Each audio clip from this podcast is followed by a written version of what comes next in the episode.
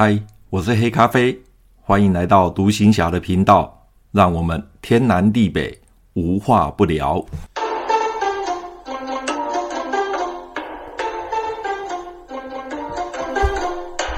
马祖当兵去，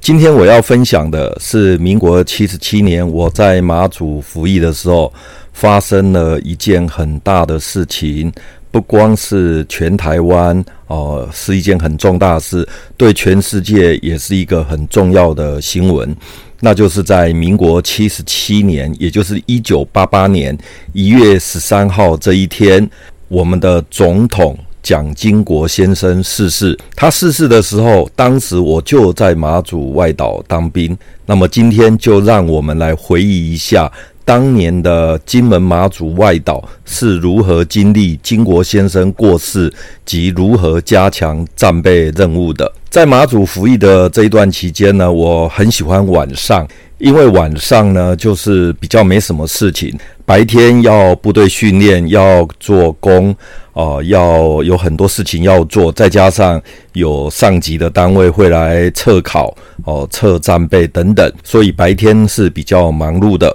那晚上呢，特别是宵禁之后呢，整个外岛是比较安静的。那我因为我很喜欢看书，所以每天晚上我大概都会留在我的寝室里面看书。那除了部队弟兄们必须晚上在中山市，礼拜一是固定的举光夜之外呢，大概晚上都会集合在中山市，有时候是收看台湾的电视，有时候是要保养装备等等的。但是呢，我大部分的时间我都是在呃房间里面看书。那在民国七十七年一月十三号这一天呢，啊、我依然是留在啊寝室里面看书。到了晚上九点的时候，是部队的晚点名，大概在八点五十五分左右，我就来到了连集合场哦、等待晚点名。到了九点钟的时候。那连长也来了，这个时候唱完《我爱中华》的晚点名歌之后，就正准备要点名。这个时候，我看到安全士官急急忙忙的跑到连集合场来，告诉连长说有紧急的事情啊，副营长请连长去接电话。这个时候，连长立刻回连长室接电话。那整个部队呢，就留在连集合场等待连长。可是连长这一接电话接了好久，那我也不晓得是什么原因。那弟兄们也没讲，大家都待在呃连集合场上面哦、呃、等连长，大概有将近十分钟吧，将近十分钟。那么连长从连长室出来，然后走到连集合场，这个时候他名也不点了，他直接就向大家宣布说，呃，刚刚副营长打电话给他。交代了一些事情，那么其中有一件事就是在刚刚九点钟的时候，参谋总长郝柏村上将正式下达外岛提升战备，也就是说，金国先生在当天的大概是下午吧过世了。啊，过世了。那我在外岛呢，是到晚上的时候才接到讯息。那我是比较晚，因为弟兄们大概在中山市看电视就看到了。那因为我没有在中山市看电视，我是到九点的时候，连长正式宣布经国先生过世了，然后参谋总长郝柏村上将正式下达提升战备，我才知道经国先生过世了。那个时候啊、呃，连长所转述的就是说，参谋总长郝柏村上将命令金门马祖所有武装部队提升到状况三。这边我介绍一下，国军的战备一共分为五个状况，从状况一到状况五。那状况五就是平常的时候，像台湾现在平常的时候就是状况五。但是呢，台湾状况五，金门马祖就提升一级，是状况四。也就是我在马祖服役的平常呢，事实上马祖是状况四的哦，金门马祖是状况四的。那是因为金国先过世。所以提升一级战备，所以台湾就变成状况四，那金门马祖就变成状况三。那按照状况三来讲的话，状况一就是两军已经在交战了，两军就打起来了。那状况二呢，是两军部队在集结，还没开打，但是部队都已经集结了，准备开打的情形。哦，这是状况二。那状况三呢，就是两军呢虽然没有集结，但是呢是保持着可能要开打或者是零星的战斗。哦，零星的战斗是属于警戒的状况，所以就提升到状况三。那这个时候连长名也不点了，马上就下令所有人员哦，所有人员接下来开始要做的一些事情。那因为我们是炮兵部队，所以当然首要的工作就是把本连的六门一零五榴弹炮全部从炮阵地哦，从炮堡，因为我们那个炮堡每一个炮堡呢，呃，有一个掩体。那平常呢，火炮是推到掩体里面去的。那掩体外面有一个环形阵地，连长下令，所有幺洞五榴弹炮六门全部从炮堡推到环形阵地，而且炮口射向是朝向大陆福建的闽江口，并且把炮衣脱掉，炮口帽也脱掉。哦，那战备榴弹全部装上顺发信管，哦，全部装上顺发信管。一般信管有分几种哦，我们最常用的就是顺发信管。顺发信管就是炮弹发射出去之后，打到地面或打到海面的时候，瞬间爆炸。哦，这是我们最常最常看到的，这个叫顺发信管。那另外一种叫做呃空炸信管，空炸信管就是炮弹打出去之后，在一定的高度。就在空中就爆炸，一般我们都是 R 分之十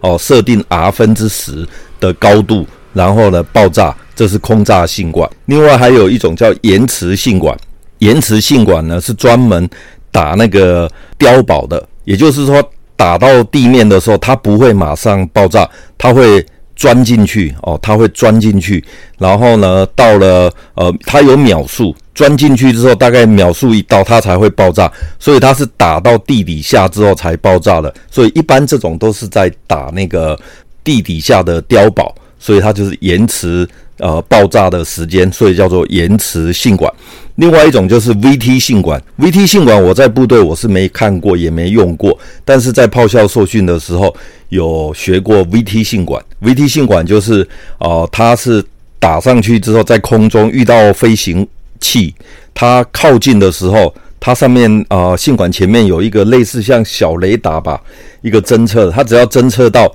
附近有飞行物，它马上就爆炸。那这个 VT 信管我从来没有遇没有用过，我也没看过，大概就是这几种信管。连长就下令所有的战备炮弹，因为我们在炮阵地旁边有那种炮弹是已经开封的，然后其中有四枚是信管装上去的，就是所谓战备弹哦，有四枚榴弹是装上顺发信管的，其他的炮弹呢是没有装信管的。这个时候连长就下令。除了那四枚已经装上顺发信管的炮弹之外，其他要再开箱哦，要再开箱，开了大概我印象中开了大概五六箱，每一箱有两枚呃两发的炮弹啊，每一箱有两发的炮弹，大概开了大概四五箱吧。然后每一个炮弹都拿出来，并且装上顺发信管哦，装上顺发信管。而炮阵地旁边都有弹药库，所以全部的弹药库都打开，不上锁哦。门门是不上锁的，但是关着，但是不上锁。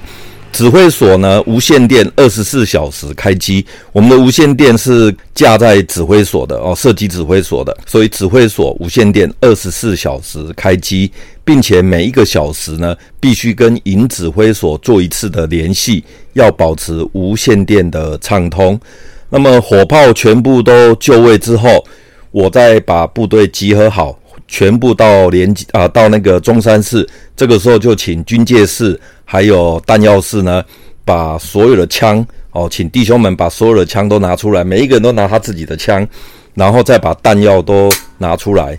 这个时候呢，就是啊要装子弹。那武器式步枪呢，一共有四个弹夹，基本携行量有四个弹夹，每一个弹夹装满是二十发子弹。但是因为不会把它装满，因为那个弹簧的关系，弹夹弹簧的关系，所以每一个弹夹就装十五发子弹哦，就装十五发子弹，一共四个弹夹，所以是六十发子弹。所以每个弟兄就在呃中山市里面把他的基本的携行量六十发子弹，四个弹夹全部装满。那因为我本身我们军官是配 M 十六步枪，那炮兵连的连长是配呃那个手枪四五手枪，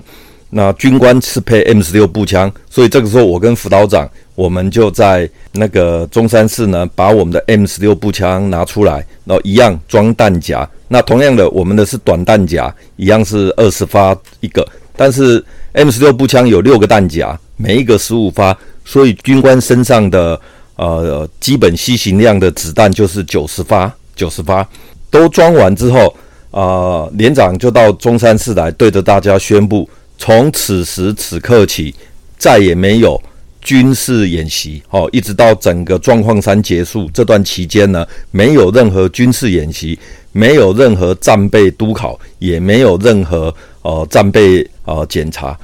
只要接到。呃，战备状况全部都是真实状况哦，全部都是真实状况，不带命令，火炮一律装填实弹，火炮一律装填实弹。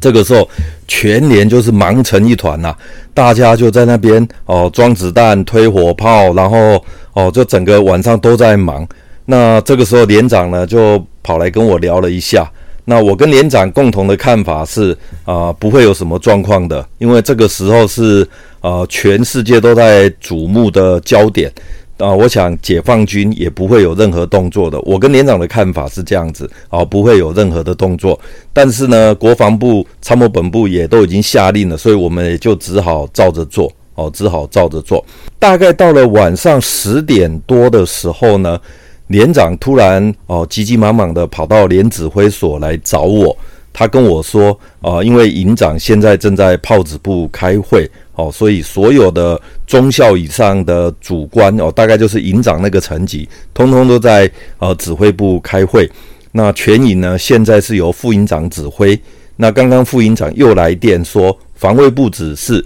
今天晚上呃开始，全岛的第一线的观测所跟海防据点都必须派军官去驻点。如果军官不够的话，要派士官长去驻点。哦，要派士官长去驻点。那本年有一个观测所，一个位于铁板澳口外缘的九零炮据点，也就是四六据点。那观测所呢，平常就已经有观测官在驻守了。那海防第一线的四六据点，这个九零炮据点呢，是由一位上士炮长在驻守。哦，平常是由一位上士炮长在驻守。因此呢，副营长要求我即刻进驻四六据点。但是现在是宵禁，因为外岛哈第一线是晚上六点就宵禁了哦，步兵连那个第一线晚上六点就宵禁，第二线呢是晚上九点开始宵禁啊，晚上九点开始宵禁。第二线宵禁的话，你在外面走动的话还不是很危险，最危险的是在第一线，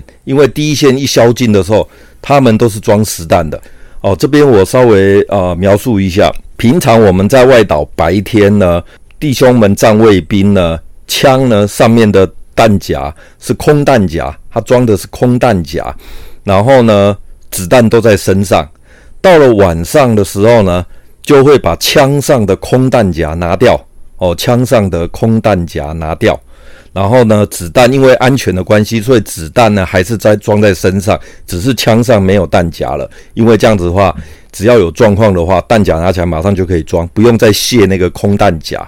但是海防第一线就不是哦，海防第一线平常呢，弹夹、子弹都是装在枪上的，只是没有开保险哦，也没有呃那个子弹上膛哦，只是子弹都在枪上的弹夹上面。可是到了晚上的时候，它不但呃子弹要上膛，关保险。哦，它不但子弹是装在枪上，而且要拉拉枪机，子弹上膛，然后关保险。也就是说，海防第一线到了晚上有状况的时候，他只要把那个保险打开就可以射击了。所以在海防第一线晚上宵禁的时候，在那边走动其实是危险的，哦，是蛮危险的。好，这个时候呢，副营长就要我立刻进驻四六据点，但是因为现在是宵禁时间。本来副营长要派营长的吉普车送我过去，但是呢，因为吉普车现在营长已经到炮子部去开会，他开着吉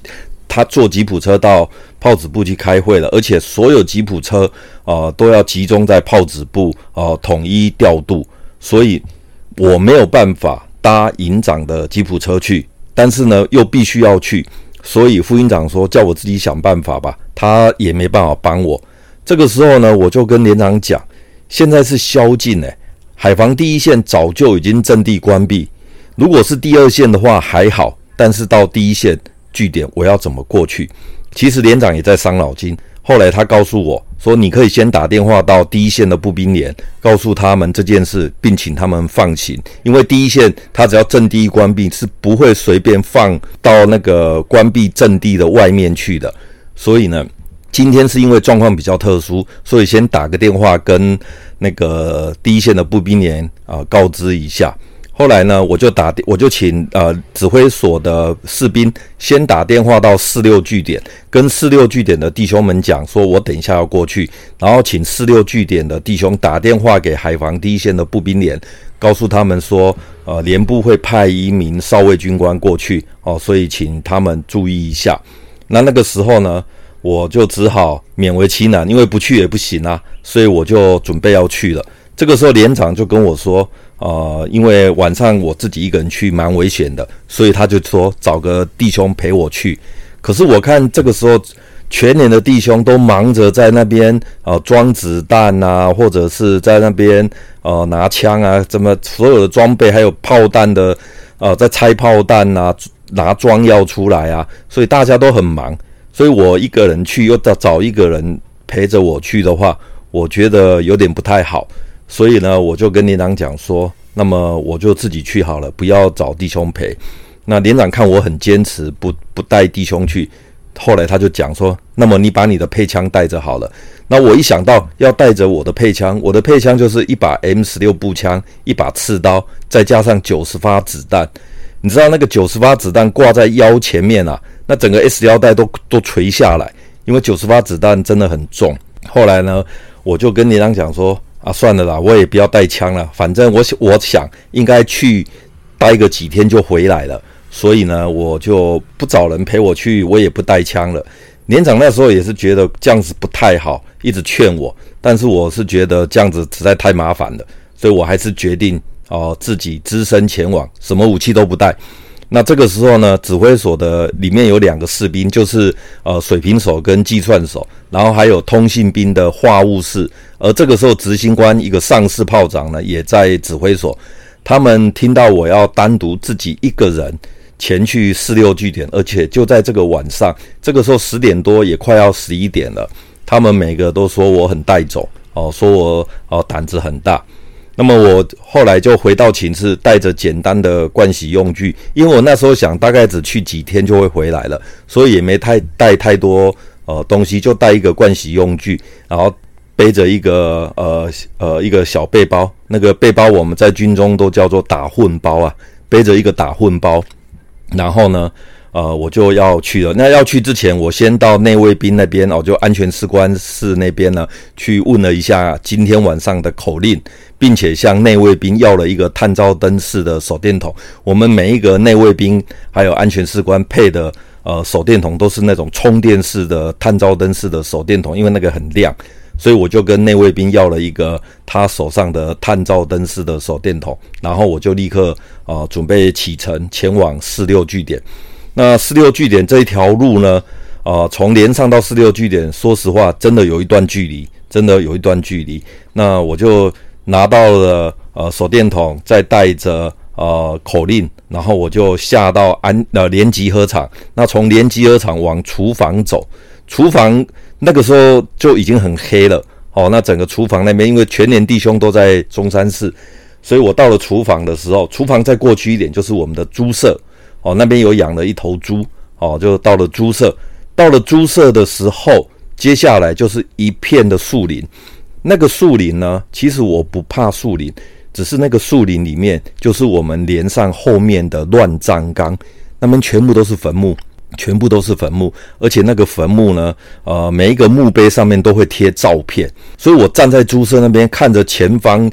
非常漆黑哦，非常漆黑的的树林里面呢。我那时候就开始犹豫了，我心里就在想，哇，接下来这一条路，呃，中间会遇到很多很多很恐怖的地方哦。白天走都已经觉得很荒凉了，那更何况现在晚上三更半夜，我要一个人走，我就站在猪舍那边开始犹豫了。这个时候我就向后转，看着连上哦，连上中山市亮着微微的呃灯光，因为外岛呢，因为为了怕透光，所以窗户跟门都有装那个遮光布。所以它有露出一点点微微的亮光，我看着亮光，然后看到弟兄们在中山市那边哦，在装子弹啊，在整理战备的东西。我这个时候就在犹豫，我要不要回去拿枪？哦，我要不要回去拿枪？可是我那时候心里想，呃，我只身前往这件事情，指挥所的人都知道了。哦，那如果我这个时候再掉头回去拿枪的话，那些死阿兵哥，他绝对隔一天，也就是明天，一定到处传说，一开始连副非常有 gas 的要自己去，结果呢，还没走到乱葬岗，他又掉头回来拿枪了。这个时候，我明天一定传遍全连，到时候每个阿兵哥哦，就看到我，一定会把我糗一番。所以我想了半天，好，站在原地在这边一直想，到底是面子重要？还是啊、回去拿枪比较重要。后来我决定还是面子重要，怕什么？走吧。所以我就掉头就往呃树林里面的乱葬岗就走走进去了。哦，就走进去了。那走的时候呢，我一直告诉自己，绝对不要回头。哦，绝对不要回头。不管听到什么风声啊，什么小动物啊、昆虫啊，在草丛里面啊。呃，跑啦，或者是有什么蛇啊，在在丛小丛里面钻呐，不管听到任何声音，绝对不要回头，也不要乱看哦，就独自一个人往乱葬岗的这个方向就走进去了。而这个时候，我的身影呢，就渐渐的隐没在漆黑的树丛跟坟墓堆里了。这就是我准备要往四六据点。好，那。这段路呢，蛮长的，那中间还有很多的故事。那我们下一集呢，再来分享我进入乱乱葬岗之后发生的一些事情。好，今天就谈到这边，拜拜。